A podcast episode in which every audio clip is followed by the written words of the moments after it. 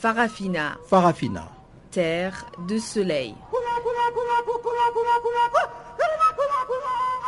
Farafina, Farafina, un magazine d'infos africaine. présentation Juliette Ilondo. Bonjour à tous et à toutes et bienvenue à cette nouvelle édition de Farafina, le magazine d'actualité africaine. Charles Moyo assure la mise en onde de cette édition d'information et au sommaire de ce jour. Les négociations vont bon train pour le déroulement du forum de Bangui prévu pour fin avril.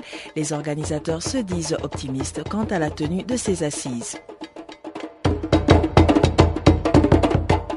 Le forum social s'est ouvert ce mardi à Tunis. Le thème de cette réunion, les peuples du monde contre le terrorisme. Au Tchad, les élèves ne décolèrent pas. Quelques écoliers sont encore descendus sur les rues de N'Djamena pour protester contre le port des casques. Voilà donc pour les titres et place à présent, comme à l'accoutumée, au bulletin d'actualité que nous présente Jacques Kouakou.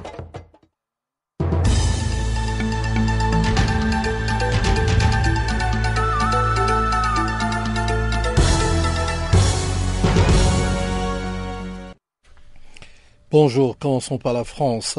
Crash d'un Airbus A320 dans le sud des Alpes. Un avion Airbus A320 s'est écrasé ce mardi 24 mars dans la région de Barcelonnette, dans les îles, dans les Alpes, plutôt de Haute-Provence et dans le sud de la France. Il s'agit d'un avion de la compagnie allemande German Wings, filiale low cost de Lufthansa. Dans une conférence de presse, le directeur de la compagnie German Wings a annoncé que 67 Allemands se trouvaient parmi les 144 passagers morts accompagnés à bord des six membres de l'équipage. Selon les autorités espagnoles, il y avait 16 adolescents allemands en échange scolaire au, du lycée Joseph König de Alter Amsi Amsi à bord de l'Airbus A320. Didier Reinders, ministre belge des Affaires étrangères, a confirmé qu'il y avait au moins une victime belge suite au crash. Le président russe Vladimir Poutine a présenté ses condoléances à la chancelière allemande Angela Merkel et au premier ministre espagnol Mariano Rajoy. De son côté, le président américain Barack Obama a offert l'aide des États-Unis. Pour se protéger des Shebabs, le Kenya veut ériger un mur. Eh bien, pour se protéger des Shebabs, le Kenya se barricade. Le ministre kenyan de l'Intérieur, Joseph Nkaiseri, a annoncé lundi la création d'un mur de sécurité qui s'étendra tout au long des 700 km de la poreuse frontière qui sépare le pays de la Somalie. Une construction qui devrait commencer cette année, mais dont l'aspect reste encore flou. Si un porte-parole du ministère a assuré qu'il ne s'agissait pas de construire une muraille de 700 km de long, un mur sera bien bâti à certains endroits. Le mur sera érigé dans la zone de Bulawa, à Mandera, pour aider nos forces à assurer la sécurité, a précisé le cabinet de Joseph Nkaiseri. Le reste de la frontière devrait être délimité par une route elle-même entourée de zones tampons et de barricades.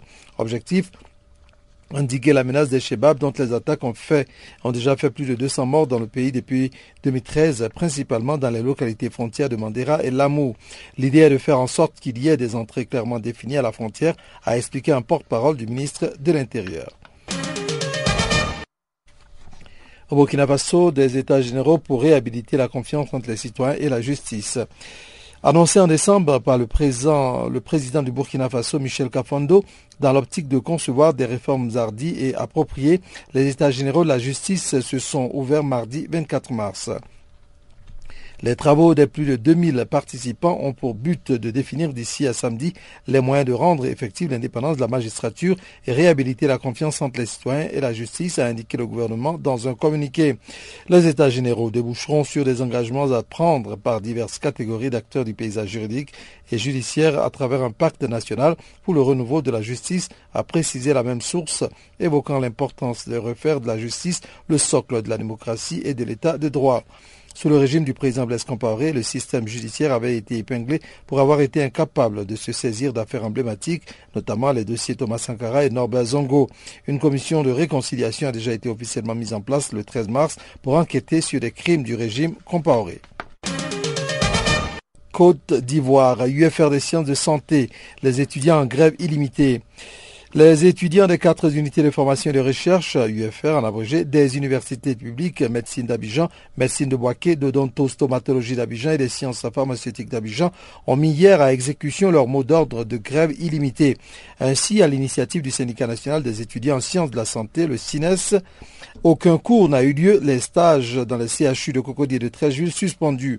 Les quatre UFR sus indiqués sont fermés. Ces étudiants exigent des autorités universitaires l'équipement de tous les laboratoires.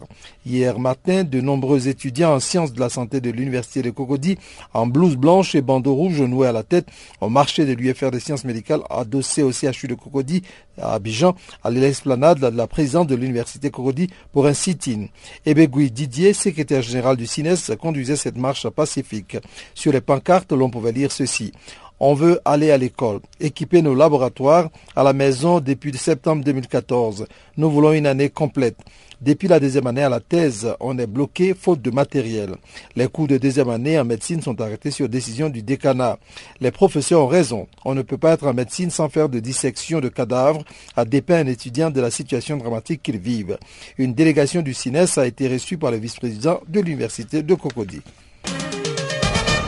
Parlons maintenant de braconnage. L'éléphant d'Afrique menacé à court terme par le trafic d'ivoire, pour terminer donc.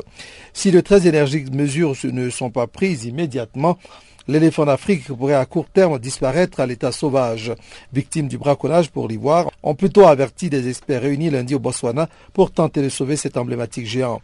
Dans cinq ans, il sera peut-être trop tard pour sauver cet animal magnifique, a déclaré devant les délégués d'une vingtaine d'ONG et d'autant de gouvernements June Ives, chercheuse à la fondation philanthropique Vulcan du milliardaire américain Paul Allen, venue présenter les résultats des derniers recensements d'éléphants. Cette espèce a-t-elle martelé risque l'extinction dans le courant de notre vie si la tendance n'est pas inversée d'ici une à deux décennies? Comme pour illustrer ses propos, le parc national de la Garamba, dans le nord-est de la République démocratique du Congo, a annoncé lundi que 30 éléphants y avaient été abattus en à peine deux semaines.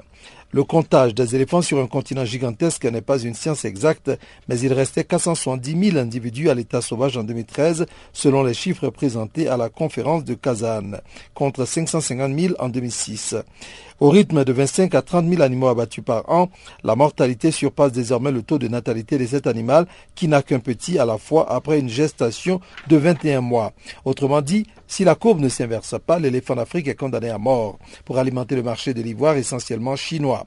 Le déclin est déjà particulièrement net en Afrique de l'Est, au Kenya et en Tanzanie.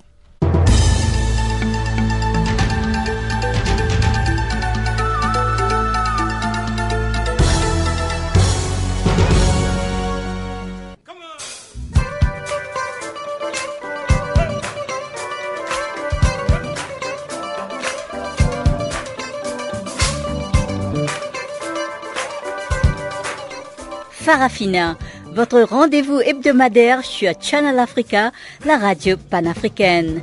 Farafina, votre programme des actualités en langue française sur Channel Africa.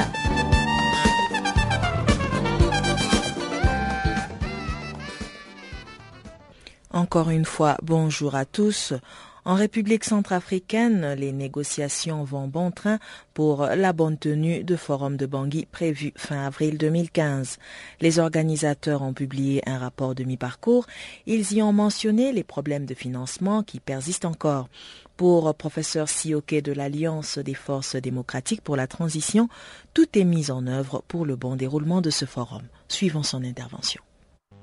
Euh, pour l'instant, il y a une commission qui a été mise en place. Cette commission a, a donné son rapport à mi-parcours et la, le rapport définitif devait être donné au plus tard début avril.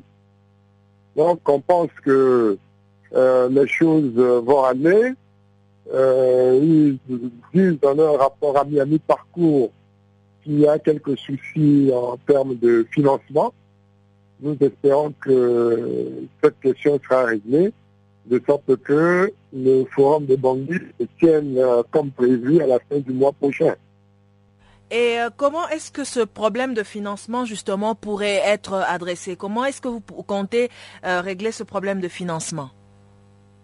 Bon, je, je, sais que la commission de préparation du forum s'occupe de ça Nous espérons simplement que ça sera résolu à temps. Ce, n'est pas moi qui m'en occupe, mais il y a la commission de préparation du forum qui s'en occupe. Et en ce qui concerne la situation sécuritaire dans le pays, comment les choses évoluent-elles? Bon, il y a une sorte d'accalmie. Euh, je, dis accalmie, même accalmie précaire, parce que en termes de libre circulation des personnes et des biens, ce n'est pas encore ça. Euh, les, groupes armés sont encore disséminés sur tout le, territoire national. C'est encore difficile, euh, la libre circulation. c'est à ce niveau qu'on peut juger véritablement de, de la sécurité. Donc nous sommes à ce niveau-là. C'est vrai, les, les tueries ont baissé d'intensité. Euh, le braquage se limite à Bangui, à Bangui dans certains arrondissements, notamment le 4e, le 5e et le 8e. Euh, c'est le quotidien des populations. Mais euh, de manière générale, il y a une sorte d'accalmie. Une accalmie certes précaire, mais accalmie quand même. Nous avons également appris qu'il y a quand même euh, la, présence de la police qui se faisait sentir euh, dans les rues de Bangui et dans d'autres provinces euh, du pays. Est-ce que vous confirmez cette information? Oui, il y a depuis depuis quelque temps, l'Union européenne a, rééquipé en partie la police et actuellement il y a des travaux de de réhabilitation des commissariats de police qui sont en cours tout au moins dans Bangui. Et la semaine dernière, le commissariat du troisième arrondissement a été ouvert. Le commissariat du deuxième arrondissement a été refait et s'est occupé. Donc il y a cet effort qui se fait, il y a cet effort qui se fait, au moins au niveau de Bangui. En province, euh, euh, il faut encore un peu plus d'efforts parce que jusque-là, rien n'a été fait. Même dans les grandes agglomérations de province, il n'y a pas la police, il n'y a pas la, la gendarmerie, ou tout au moins, ceux qui sont là n'ont pas les moyens de travail. Et la force européenne qui est en train de mettre fin à son mandat, est-ce que vous pensez que cela pourrait causer des problèmes pour la stabilité du pays? Euh, Bon, poser des problèmes, euh, je ne pense pas, puisque euh, ce n'est pas un retrait total. Ce n'est pas un retrait total. Mais euh, ce que nous souhaitons, ce que nous avons toujours souhaité, il faut que cela s'accompagne par la formation et le redéploiement des, des unités de FACA constituées d'éléments républicains. Parce que le, euh, la nature a horreur du vide, le vide laissé pourrait être occupé très rapidement par d'autres groupes armés. C'est pour ça que nous avons toujours pensé que le retrait devait être concomitant avec le redéploiement des, des, éléments des forces de défense et de sécurité du pays. Euh, malheureusement, nous n'en sommes pas encore là. C'est pour nous un sujet d'inquiétude. Restons toujours en République centrafricaine. Les agriculteurs ont besoin de semences et d'outils d'urgence pour la prochaine campagne de semis qui démarre en avril afin de conjurer une nouvelle détérioration des moyens d'existence des populations vulnérables dans le pays frappé par les conflits. C'est ce qu'a déclaré aujourd'hui l'Organisation des Nations Unies pour l'alimentation et l'agriculture. Quelques 1,5 million de personnes souffrent actuellement d'insécurité alimentaire dans le pays et ce chiffre a des fortes chances d'augmenter en l'absence d'une aide immédiate.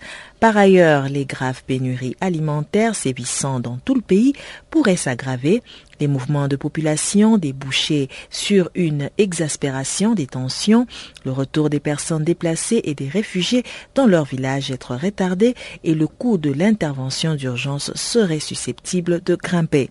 Jean-Alexandre Scaglia, représentant de la FAO en République centrafricaine basée à Bangui, nous en dit plus l'ensemble du pays reste dans une situation de grande fragilité. Pour les communautés vulnérables, à l'heure actuelle, on entre dans la période de soudure, hein, c'est-à-dire que les récoltes de l'année de 2014 sont en train de s'épuiser, et y compris et surtout dans les communautés vulnérables, on commence à penser à la prochaine euh, campagne, à la prochaine saison de culture qui devrait démarrer à partir du mois prochain, avril, euh, sur avril et le mois de mai. La situation reste très délicate parce que la situation sécuritaire du pays reste extraordinairement fragile, avec beaucoup d'attaques, toujours beaucoup de déplacements, même parfois des déplacements temporaires, et une situation qui reste très critique dans les populations rurales, notamment les plus vulnérables des paysans de ce pays, qui continuent à subir des attaques, des pillages de leurs ressources et semences, du pillage de leur bétail, notamment pour les populations euh, pastorales transhumantes du nord du pays. Donc une situation globalement très fragile pour euh, l'ensemble de ces populations et extraordinairement fragile pour, euh, tel que identifié par la FAO, 150 000 ménages à travers le pays. De quoi les populations ont-elles besoin? Quand vous discutez avec euh, les populations, euh, que ce soit dans le, le monde rural, c'est un vaste pays, mais y compris dans la capitale, la première demande, ce sont les semences. Le pays, après des années de conflits, on a beaucoup parlé de l'année 2013, mais ça a été une période de plusieurs années difficiles et d'instabilité dans ce pays. Les stocks semenciers du pays sont extraordinairement faibles. L'habitude traditionnelle des paysans étant de conserver les semences d'une saison sur l'autre, les pillages n'arrangent rien à l'affaire. Et la, demande, la première demande des paysans, c'est des semences des semences pour les légumes, des semences de maïs, l'accès à des boutures de manioc qui sont vraiment des, voire plus dans le nord du, sorgho, qui sont vraiment des cultures de base ici, qui nourrissent la population et la première demande, c'est des semences qu'ils n'ont pas et ne peuvent même pas acheter parce que c'est une denrée qui est extraordinairement difficile à trouver sur les marchés. En quoi consiste la campagne agricole de la FAO la campagne agricole donc de la FAO pour euh, l'année 2015, à l'image de ce qui s'est fait avec un assez grand succès en 2014, consiste à distribuer des kits de base agricole qui sont adaptés hein, en fonction des régions. On est dans un grand pays avec différentes zones agroécologiques, mais consiste en effet à la distribution de kits qui comprennent des semences, légumes, euh, maïs ou sorgho selon les régions, arachides et euh, des outils de base, des houes, euh, des râteaux, des arrosoirs, des outils très très simples, qui permettent aux populations, aux familles, à une famille de cultiver entre 0,5 à 1 hectare hein, de terrain, ce qui est suffisant pour la nourriture euh, de la famille pour à peu près une année. Donc ça ne permet pas de vendre, je crois qu'une partie notamment des légumes est vendue, mais c'est surtout ça permet la subsistance d'une famille pendant une période euh, normale entre deux saisons de culture. À côté de ça, il y a quand même un programme qui se développe, donc qui va aller et, et qui vise en effet des populations aussi qui dépendent de la pêche et qui dépendent de l'élevage, euh, notamment les élevages pastoraux dans le nord, plus tournés vers les services vétérinaires ou des opérations de petit élevage, notamment de distribution de poussins et de poulets pour certaines populations particulières. Donc ce qui est visé dans cette campagne-là, c'est vraiment la subsistance des ménages identifiés comme étant les plus vulnérables dans le pays, de manière à leur permettre dans un premier temps d'assurer leur sécurité alimentaire de base. Et enfin, que se passerait-il si cette aide d'urgence n'arrivait pas à temps et euh, quelles sont les préoccupations majeures?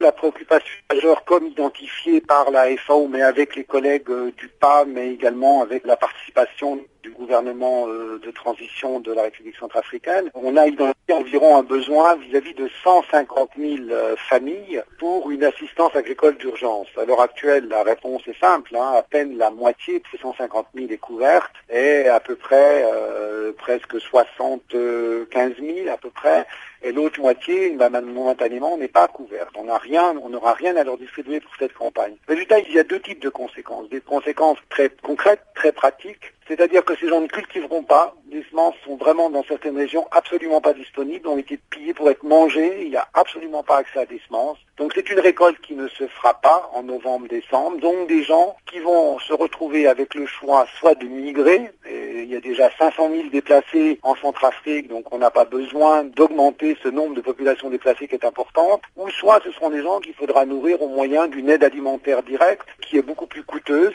et beaucoup plus difficile à acheminer. Il est très clair qu'une campagne agricole euh, qui n'est pas réussie, c'est certainement plus d'instabilité politique dans les mois qui viennent alors que le pays entre en période électorale. Donc l'impact, c'est un, message qui est dit et redit par la FAO ici en République centrafricaine, plus globalement la capacité à relancer l'agriculture, qui est la principale source d'emploi du pays. Plus de 70% de la population dépend directement de l'agriculture. Si on n'arrive pas à relancer l'agriculture de base, la plus primaire, celle des céréales, celle des tubercules, la nourriture qui sert à nourrir les familles, il est certain en effet qu'on aura du mal à atteindre la cohésion sociale espérée et la stabilité politique en Centrafrique dans les mois prochains et de la République centrafricaine, nous nous rendons en Tunisie. Ouverture ce mardi du Forum social mondial à Tunis, la capitale tunisienne, placée sous le thème Les peuples du monde contre le terrorisme. Cette deuxième édition a enregistré la participation de plusieurs milliers de personnes. Satia Izen, membre de l'Association des femmes tunisiennes démocrates, prend part à ce grand rendez-vous contre le terrorisme et elle nous en dit plus. Elle est au micro de notre consoeur Pamela Je pense que le fait que tous les partenaires du Forum social mondial acceptent, malgré cette attaque terroriste, de venir en Tunisie est une forme de soutien indéniable au peuple tunisien. Et c'est ça qui est très important. Parce que nous considérons que ce qui s'est passé au Bardo il y a une semaine est un complot contre la Tunisie qui essaie de prendre de l'élan pour euh, reconstruire notre économie et reprendre un peu notre place dans le monde que le forum se tienne dans de bonnes conditions. Nous considérons que la sécurité est bien en place, que les gens ici présents sont déjà très nombreux. Ils comptent par milliers. Je n'oserais pas vous donner un chiffre, mais ils comptent déjà par milliers dans le forum, ce qui est très positif pour le peuple tunisien et pour la Tunisie. Le thème de ce forum, les peuples du monde contre le terrorisme. Est-ce que vous pensez qu'aujourd'hui, avec toutes les différentes euh, races, cultures, coutumes, que ce thème peut être facilement mis en place afin de combattre ce nouveau fléau? Oui, oui, je pense d'abord comme vous l'avez dit, effectivement, l'un des slogans du, euh, du forum, c'est la lutte contre le terrorisme et la solidarité internationale. Et ce thème peut être débattu parce que le terrorisme est l'ennemi de tout le monde, de tous les peuples. Mais le terrorisme ne peut être que l'ami de ceux qui veulent, qui la même mise sur les peuples et sur, les ressources des peuples. Le terrorisme ne peut pas être ni l'ami du Tunisien, ni l'ami du Guatémalien, ni l'ami du, Malaisien. Donc nous, les peuples, en général, nous sommes contre le terrorisme parce que nous refusons la mise de l'impérialisme, qui il soit, sur les ressources humaines des peuples. Madame Izen, ce forum va se tenir pendant quelques jours à Tunis, la capitale tunisienne. Quelles sont vos attentes au cours de ces jours de débat, de discussion et d'échange Je pense que le forum est un espace d'échange avant tout c'est un espace de renforcement des forces de la part de tous les militants du monde, parce qu'ils ont la possibilité de se connaître, de connaître les expériences des uns des autres, et c'est très important. Nous donnons des idées aux autres, nous prenons des idées chez les autres, et c'est très important dans la lutte contre le terrorisme et contre le capitalisme mondial, parce que je pense et nous pensons que le terrorisme est la fabrication de l'impérialisme mondial. Il ne peut être la fabrication des gens comme ils le prétendent, des musulmans. Parce que l'intégrisme n'a pas de nationalité. L'intégrisme s'attaque à tous et à tout le monde.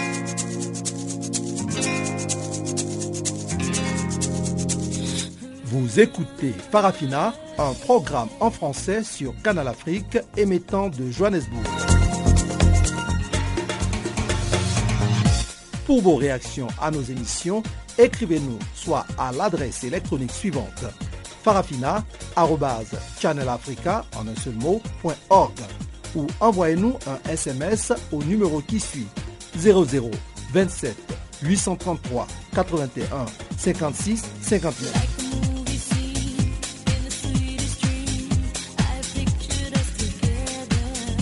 Notre adresse électronique farafina.channelafrica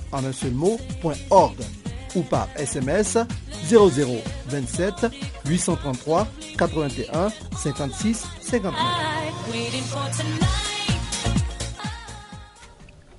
Nous allons à présent faire une petite pause avec l'actualité politique et nous allons retrouver Pamela Kumba qui va nous donner les nouvelles qui ont marqué l'actualité économique de ce jour.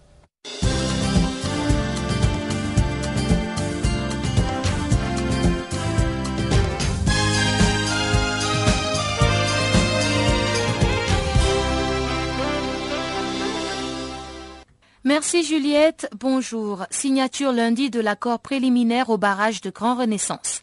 Les présidents d'Égypte, du Soudan et le Premier ministre d'Éthiopie ont donc ratifié cette charte tout en affichant leur détermination à faire respecter le contenu de cette charte dans les futures relations interétatiques.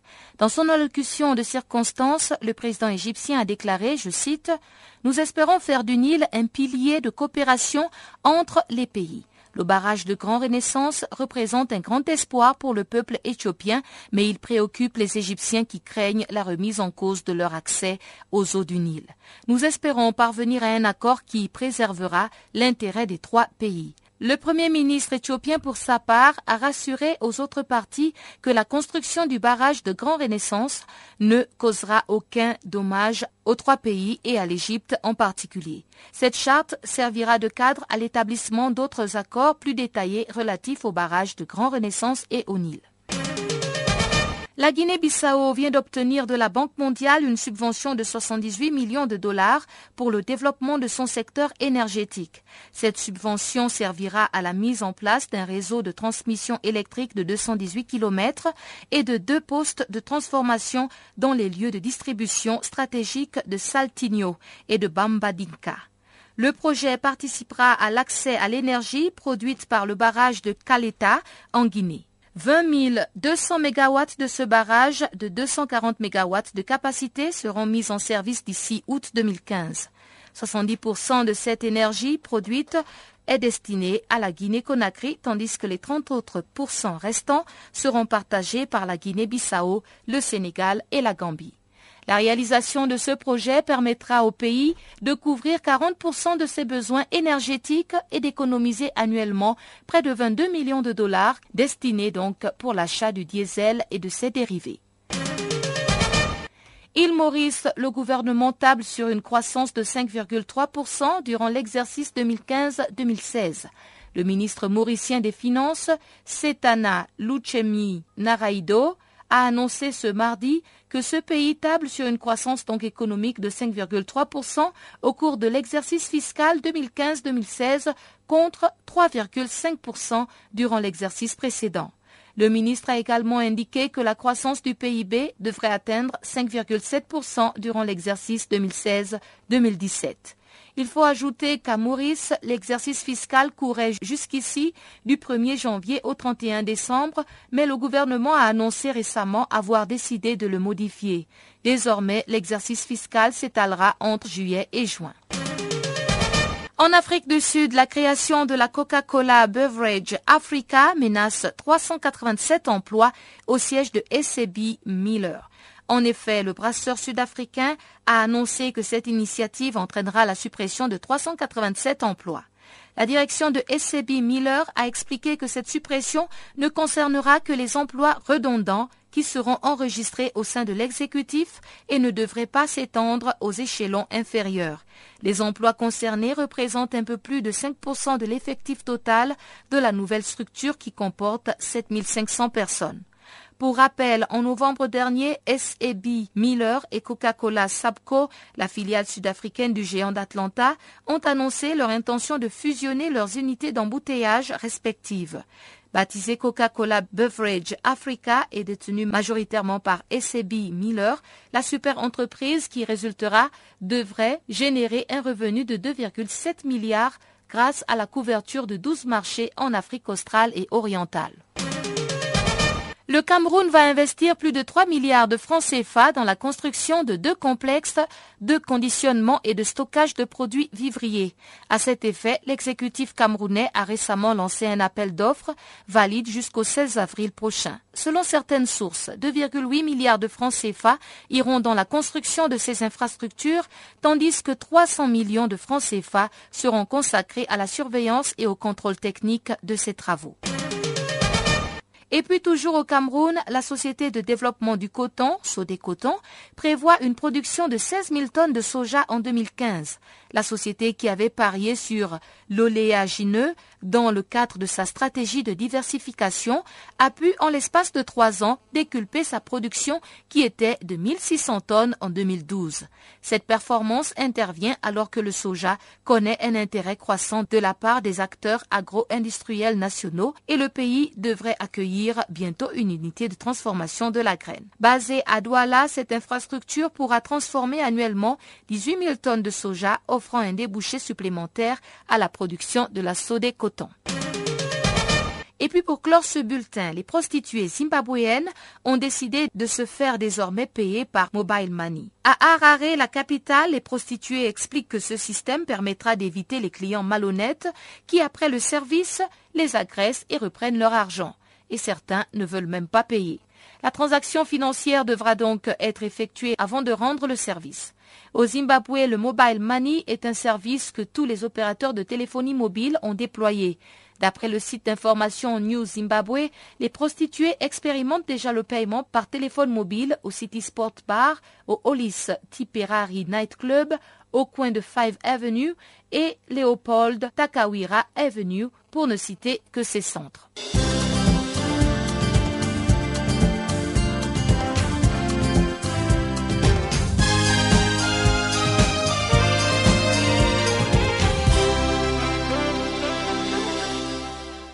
Merci pour cette opportunité. Je voulais vous faire savoir que j'ai récemment appris que je suis séropositive.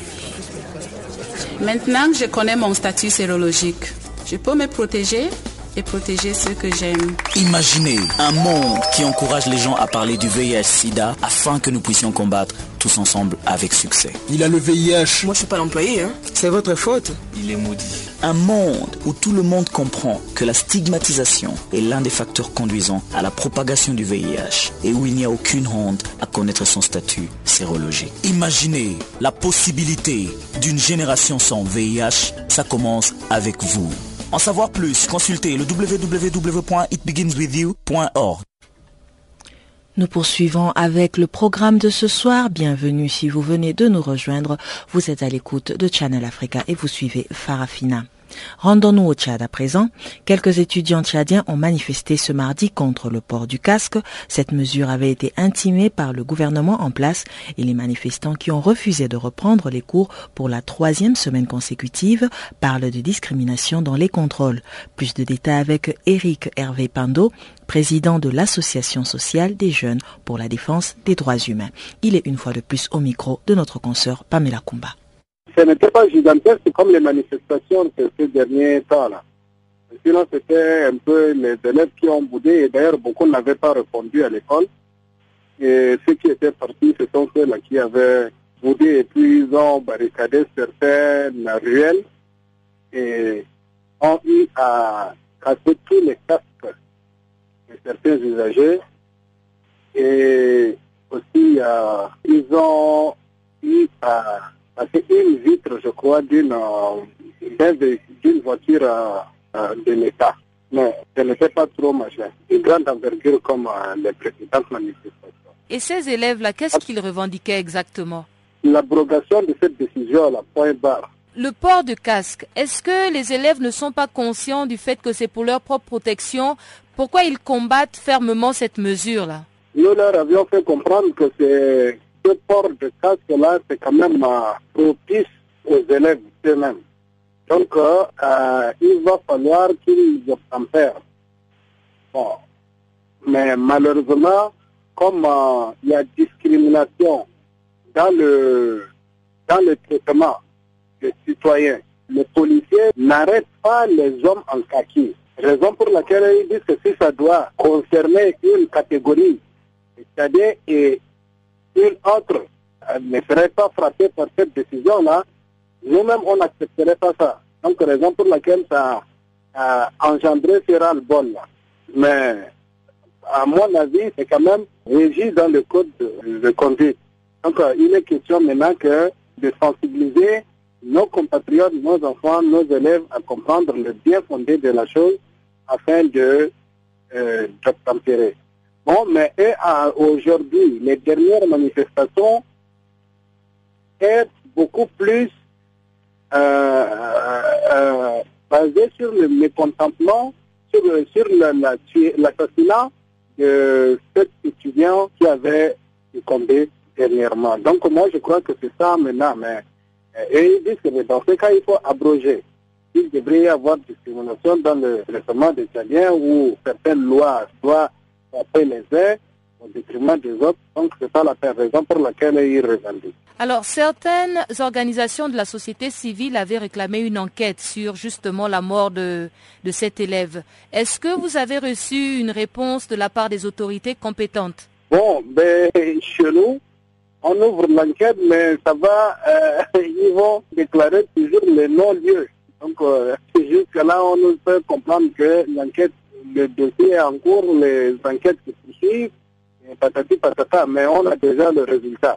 Et moi, en ce qui me concerne et en ce qui concerne l'organisation dont je représente, je demande la libération immédiate de ces deux policiers qui, nous ont rendu service à comprendre le, le qui se fait au sein même de ces jeunes, au sein même de, de commissariat, là où ces enfants ont été, on avait subi cette maltraitance-là. Donc ils avaient filmé à base de leurs appareils téléphoniques pour nous faire euh, regarder, visionner les images. Et aujourd'hui, l'État, les taxes des, hommes sans scrupules, hommes euh, qui dévoilent les catimonies et de la discrétion professionnelle, donc euh, ils sont en train de subir en ce moment au niveau des renseignements généraux. Donc, en ce qui me concerne, je demande immédiatement leur libération.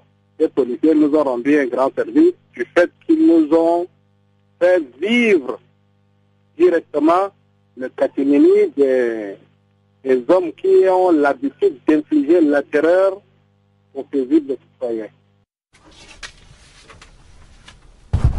La surface des forêts est en expansion en Europe et en Amérique du Nord, et ce depuis plusieurs décennies. En 15 ans, elle a augmenté de l'équivalent du territoire du Royaume-Uni. Simultanément, les revenus liés à l'exploitation des forêts sont en baisse. C'est ce qui ressort du rapport publié par la Commission économique pour l'Europe. Suivons donc Jean Rodriguez, chef du service de l'information à la Commission économique de l'Europe. Cette année, nous organisons euh, conjointement la CE et la FAO, puisque nous travaillons euh, en, conjointement sur le thème des forêts ici euh, à Genève avec un bureau commun. Nous célébrons l'événement donc aujourd'hui, vendredi, sous l'égide d'un thème qui est les forêts et la nourriture, et la nourriture et les forêts, qui va traiter deux aspects essentiels. L'un qui est la nourriture que l'on peut trouver en forêt, donc tout ce qui est les baies, le miel, les pignons de pain, les noisettes, les noix, ce genre de choses. Également le, gibier et ou les poissons qui, qui, se trouvent dans les, dans les rivières ou dans les lacs que l'on peut retrouver en forêt. Donc ça c'est le premier aspect, en mettant l'accent sur une nouvelle approche qui est euh, ce sont des nourritures qui sont euh, donc naturelles, qui sont saines, qui euh, n'ont pas de produits additifs, donc qui sont nutritivement très riches, et puis euh, qui n'ont pas les inconvénients de beaucoup des, des, des, productions, des produits alimentaires euh, de l'industrie, avec tout un tas d'ajouts, que ce soit caloriques, des graisses, des sucres, etc. Donc ce sont des, des, produits tout à fait sains, naturels et sains, et que l'on peut que l'on peut goûter dans une grande partie des pays de, la région. On a euh, à cette occasion une euh, chef espagnole qui a publié un livre en Espagne euh, l'an dernier en collaboration avec l'organisation qui promeut le développement durable du secteur forestier en Espagne. Ils ont publié un livre de recettes, justement, avec des recettes sur ce type de produits, des baies, des, pignons de pain, du miel, etc., pour mettre en avant ce concept. Et puis le deuxième volet de la, relation entre les forêts et la nourriture, c'est le volet le moins, peut-être le plus problématique aujourd'hui, qui est la disparition de forêts, euh, essentiellement dans les pays du Sud, euh, de forêts primaires souvent euh, pour produire de soit dégager des prairies pour l'élevage intensif ou extensifs, ou alors pour faire des cultures, là aussi le plus souvent euh, destinées à l'industrie agroalimentaire, euh, alors que ce soit le que ce soit les huiles euh, de palme ou autres, ou à l'alimentation du bétail comme les tourteaux de soja. Donc on a une disparition progressive de grandes surfaces boisées avec une monoculture derrière qui n'est pas sans poser des problèmes parce que ça détruit des écosystèmes et puis que les productions qui arrivent derrière ne contribue pas à une alimentation très saine en général dans la plupart des pays. Hmm, oui. Donc on met l'accent sur, sur, cette double liaison en essayant de, proposer aussi euh, les experts qui se réunissent euh, en ce moment même dans deux tables rondes vont essayer de, définir quelques voies euh, pour trouver des solutions à ces deux à ces deux aspects. Oui, justement. Donc pour cette journée, comment peut-on justement célébrer cette journée de la forêt justement? Bah, on peut la célébrer en, allant faire une balade en forêt, en profitant des espaces boisés. Alors la bonne nouvelle, et ça, fait partie des, éléments, des messages forts de l'étude que nous publions aujourd'hui, la bonne nouvelle, c'est que dans les pays de la CE ONU, 56 pays qui couvrent une grande partie de l'hémisphère nord. La, bonne nouvelle, c'est que les forêts euh, sont en expansion euh, dans la plupart des régions. Euh, donc les surfaces boisées s'accroissent et les forêts sont en général en, bonne, en bon état. Donc il faut en profiter, il faut les entretenir, il faut euh, en prendre soin, mais euh, elles sont disponibles et elles offrent euh, évidemment des, un espace récréatif, mais surtout des fonctions. la première, c'est l'oxygène, un air pur, et puis des espaces pour développer un tas d'activités plein air qui sont tout à fait, tout à fait agréables. Oui.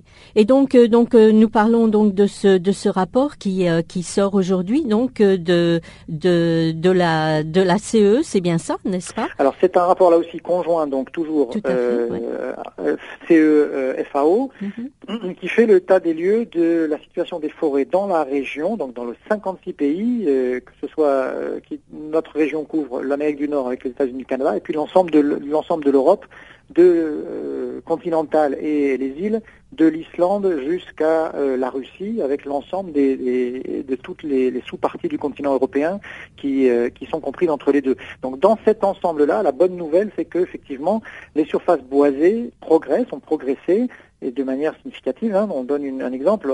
la taille en, hectares ne va peut-être pas parler beaucoup aux auditeurs, ni à moi, euh, ni peut-être à vous, mais euh, on donne un exemple qui est que la surface boisée sur 10 ans a progressé de la taille d'un pays comme le Royaume-Uni, ce qui est quand même relativement considérable. Et enfin, avant de nous séparer, retrouver Jacques Wakou pour le bulletin des sports, une dernière nouvelle. Le rideau est tombé sur la session annuelle de la Commission de la condition de la femme à New York. Parmi les organisations présentes depuis le début de cette série de rencontres figure l'Internationale socialiste des femmes. Cette institution représente 162 organisations nationales des femmes, des partis socialistes, socialistes démocrates à travers le monde. Ouafa Agi, présidente de l'Internationale socialiste des femmes, est la première à représenter le continent africain et le monde arabe à ce poste qu'elle occupe depuis 2012. Elle est aussi présidente et fondatrice de l'association Je Sourd au Maroc, un forum pour les femmes marocaines né en 1995. Pour elle, le bilan 20 ans après Beijing reste mitigé. Certes, de nombreux progrès en matière des droits de femmes ont été visibles à travers le monde depuis. Les risques de mutilation génitale ont diminué d'un tiers depuis les 30 dernières années et le nombre des filles recevant une éducation primaire est en hausse. Suivons donc son intervention nous avons eu énormément d'avancées au Maroc au cours des 20 dernières années. Un code du statut personnel de la famille qui est beaucoup plus avancé, une participation et une représentation politique des femmes euh, plus importante au sein des partis politiques et sur la scène, sur la scène nationale, au Parlement, dans les collectivités euh, territoriales. Euh, une contribution économique plus importante également. Euh, une meilleure présence des femmes dans l'éducation. Et aujourd'hui, les, jeunes filles sont parfois des leaders dans leurs écoles et ont les meilleures notes. Euh, donc, une grande, de grandes avancées. Un, tabou qui est levé, qui est celui aussi de la violence à l'égard des femmes. On en parle aujourd'hui au niveau du Maroc. Et une constitution qui a été adoptée en, en 2011 et, qui, dans plusieurs de ses dispositions, et surtout l'article 19, mentionne l'égalité de la femme euh, et de l'homme et parle de la parité comme chemin à atteindre. mais vous avez parlé de recul. alors. le recul, c'est que justement, autant au niveau de la Constitution, nous avons véritablement fait avancer la question des femmes, nous l'avons institutionnalisée, autant le gouvernement qui est venu euh, pour justement mettre en œuvre cette constitution euh, est, un, gouvernement très conservateur, euh, disons avec une note intégriste importante, et qui, depuis trois ans, n'a pas mis en œuvre cette constitution, et au contraire, on constate qu'il y a des régressions. On sent, nous qui avons milité pendant 20 ans sur la question des femmes, qu'il n'y a pas d'avancée du tout, mais considère au, contraire euh, la loi sur la violence qui devait euh, paraître il y a trois ans n'est pas là. Euh, les mécanismes de discrimination positive dans les institutions n'ont pas été mis en place. La haute autorité de lutte contre les discriminations faites aux femmes n'a pas vu le jour après trois années. donc véritablement, aujourd'hui, euh, on, se rend, on, se rend, compte qu'il y a des régressions. Et d'ailleurs, le mouvement des droits des femmes et même les, organisations politiques des, femmes membres de partis politiques de l'opposition ont organisé une grande marche le 8 mars. Euh, qui a été véritablement la marche euh, avec comme mot d'ordre arrêter la régression pour la femme marocaine. Et selon vous, le gouvernement vous entend-il? Et d'un point de vue personnel, pensez-vous euh, qu'il y a quand même possibilité d'avoir cette constitution mise en place, en tout cas pour les droits de la femme, ou bien euh, pensez-vous qu'au contraire, euh, il y a peu de chances que ça se mette en place? Avec ce gouvernement, je suis très pessimiste. Je suis très pessimiste, mais mais je me dis que et je pense que c'est un peu l'impression de, beaucoup de, progressistes et de démocrates dans notre pays que c'est une question vitale, que s'il y a une forte pression, un lobby important de la société civile, des partis politiques, et qu'il y a, disons, une, une réelle force de solidarité entre les différentes composantes de, la société marocaine pour avancer, euh, ben, je pense que le gouvernement euh, ne pourra pas faire autrement que de céder. D'ailleurs, il a commencé à céder sur un aspect particulier, qui est celui de l'avortement.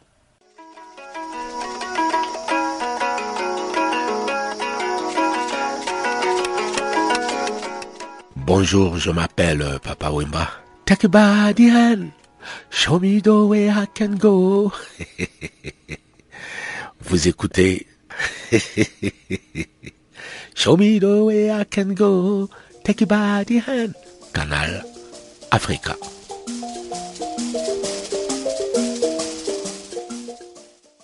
Nous tendons lentement mais sûrement vers la fin de cette édition d'actualité, mais avant d'en arriver là, nous allons céder l'antenne à Jacques Wakou pour le bulletin des sports.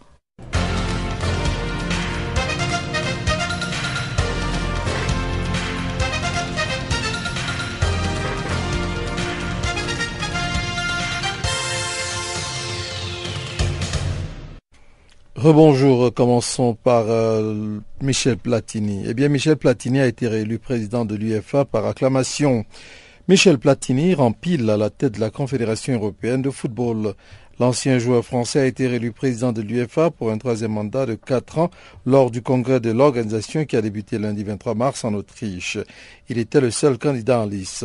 Triple ballon d'or, l'ex-joueur de Saint-Etienne a été reconduit non par vote, mais par acclamation des représentants des 54 fédérations composant l'UEFA, comme en 2011 pour son deuxième mandat. Lors de son discours d'ouverture, Michel Platini a mis Michel Platini a mis en garde contre une montée des extrêmes en Europe, tendance insidieuse selon lui qui se retrouve dans les stades. UEFA toujours, euh, l'UEFA augmente ses primes. L'UFA poursuit son développement au travers de la Ligue des champions et de l'Europa League. Dès l'année prochaine, les clubs engagés en Ligue des champions toucheront plus de la part de l'UFA. Sur la période 2015-2018, l'instance reversera 1,25 milliard d'euros aux clubs lors de chaque édition contre un peu plus de 900 millions d'euros lors des dernières années prime à la performance à plus droit télévision. Une augmentation du montant à répartir essentiellement due à l'augmentation des recettes issues des nouveaux contrats liés aux droits TV et marketing. En résumé, 2,24 milliards d'euros seront disponibles à la distribution chaque saison et pendant trois saisons, a déclaré lundi Gianni Infantino, secrétaire général de l'UEFA, lors d'une conférence de presse organisée à Vienne sur le nouveau système de distribution financière. À partir de là, 1,25 milliard sera dédié aux équipes jouant l'UEFA Champions League et 380 millions d'euros aux équipes disputant l'UEFA Europa League. Le reste sera reversé dans un fonds de solidarité pour le football européen et pour les coûts de fonctionnement de toutes les compétitions de l'UEFA. Liverpool, Balotelli remercie les supporters. Mario Balotelli, Chris Smalling aurait pu être le combat du, pu être le combat du match Liverpool-Manchester United. Les deux joueurs ont failli en venir aux mains le week-end dernier en Premier League. N'eût été l'intervention des supporters anglais, Mario Balotelli aurait montré son talent de boxeur ce week-end. En effet, alors qu'il s'évertuait à en découdre avec Chris Smalling, l'attaquant de Liverpool, très remonté, a été retenu par quelques supporters des Reds. Sur sa page Facebook, Balotelli a tenu à les remercier. Malgré tous nos efforts, dit-il, le match n'a pas tourné en notre faveur. Mais une chose est sûre, je n'étais pas seul sur le terrain. Terminons par le Togo pour parler de la commission ad hoc Horacio Freitas qui repousse l'offre la FTF. Le comité de normalisation de la FTF en tant des fédérations togolaises de football a rendu public le 18 mars dernier un communiqué pour dévoiler les noms des membres des commissions ad hoc qui devraient siéger sur les règlements de litige et les travaux de réflexion pour la modernisation du football. Seulement voilà, certains membres proposés se désolidarisent de cette liste des commissions. C'est le cas de Akusa Camelio, l'instructeur FIFA et l'ancien ministre des Sports Horacio Freitas. Ce dernier semble repousser l'offre après avoir dit oui. Je n'ai pas apprécié que mon nom circule sur les médias alors que je n'ai rencontré personne pour prendre connaissance de tous les contours de ce que j'allais faire.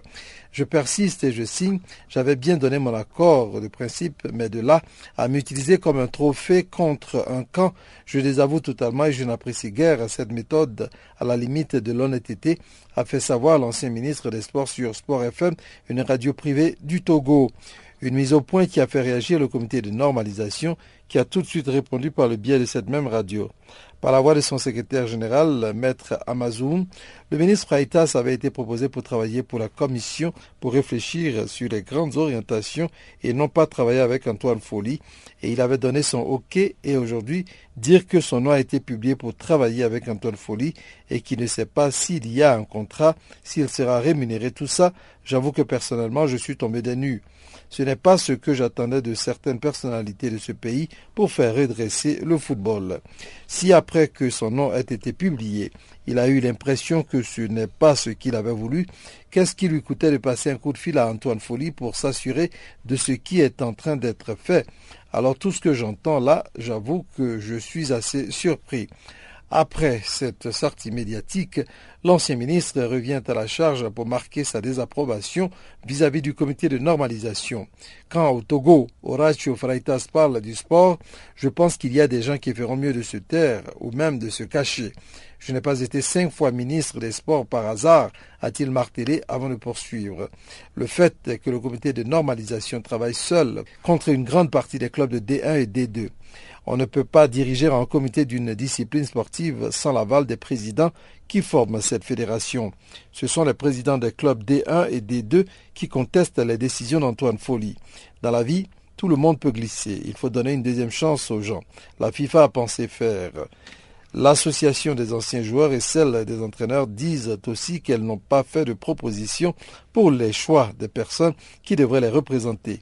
Le football togolais est loin de connaître le bout du tunnel.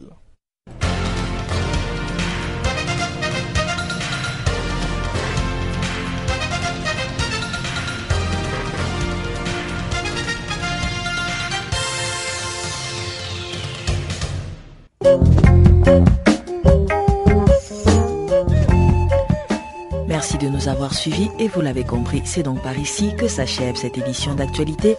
Le prochain rendez-vous est pris pour vous demain à la même heure et sur la même chaîne. Je vous rappelle que Charles Moyo était avec nous ce soir à la technique. D'ici là, portez-vous bien et au revoir.